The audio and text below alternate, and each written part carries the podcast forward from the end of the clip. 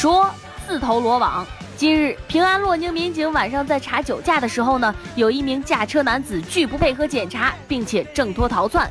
慌乱当中，男子自己跑进了旁边的一家大院，而这个大院呢，就正好是洛宁县公安局交警大队三中队的办公地点。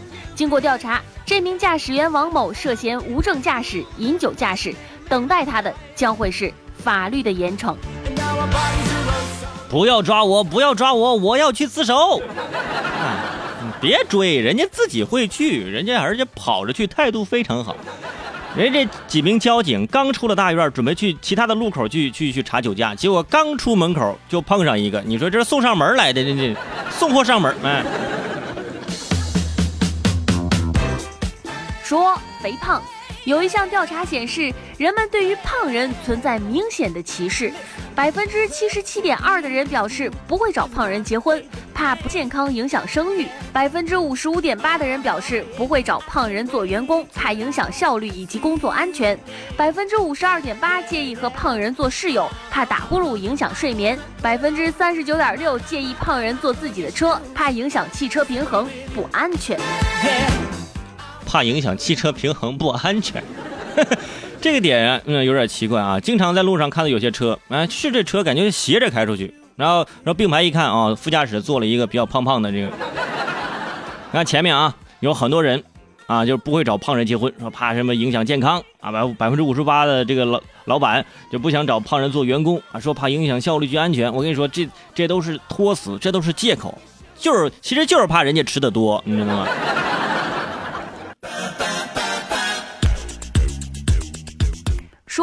减肥奖，西安有一家公司为了鼓励员工健康减肥，每个月举行减肥比赛，每减一斤就奖励一百块钱。有员工说，每个月有半数以上的人能够拿到奖金。他这两个月瘦了二十斤，拿到了两千块钱。董事长表示，减肥活动能够形成一种风气，良性竞争。你看人家这老板，对不对？如果说。我我们单位有有这种比赛，我跟你说，我我我先长胖五十斤，嗯，然后我再减啊，赚他个一两万块钱啊，但是那时候减肥一算啊，减成减成十斤才能赚那么多啊。减肥呢，这个也是呃督促自己的员工要健康啊，也不是说非得让你去赚这个钱，本来就八十多斤还要减，你减成再减就减成豆腐渣了，你这。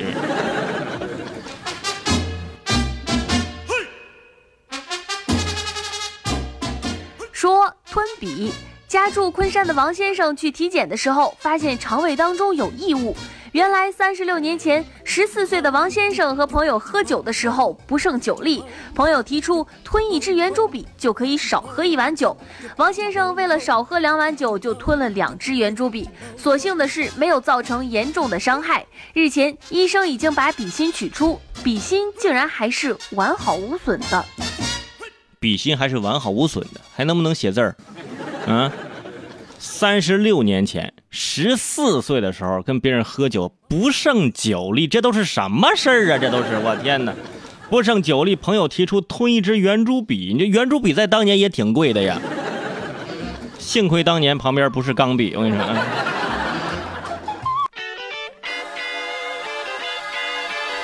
说共享雨伞。继共享单车、共享篮球之后，共享雨伞也来了。近日，广州六个地铁站一共投入了一千把共享雨伞，借还机设置在地铁闸口处，扫码借还。每把雨伞使用十二个小时之内，费用是一块钱，押金二十元。芝麻信用积分超过六百，可以免除押金。我跟你说，这个共享雨伞这个事儿吧，我觉得挺好。但是呢，如果说他想落地湖南、落地长沙，那可能会赔死。因为天天下雨，我跟你说，是不是啊？你想还回去的时候又下雨了，那我就我先花钱先用着吧。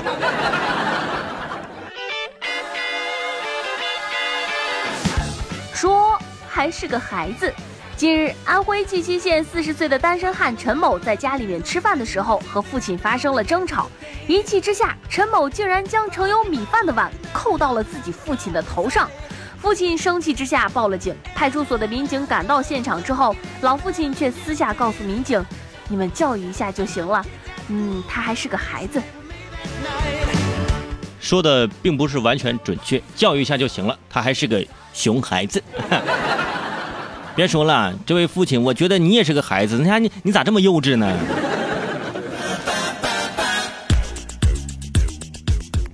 说孕妇玩手机，有一项大规模的国际研究发现，母亲在怀孕期间经常使用手机，所生的孩子呢，日后更容易暴躁。有多国科学家对丹麦、荷兰、挪威、西班牙和韩国八点三万对母子的相关数据进行分析，结果发现，如果妈妈在怀孕期间每天用手机打电话四次，或者是用手机通话累计超过一个小时，他们所生的孩子到五到七岁的时候出现多动暴躁的几率就会增加百分之二十八。孕妇不能玩手机，那那孕妇每天在家待着干啥呢？不能玩王者荣耀，这这还有什么意思？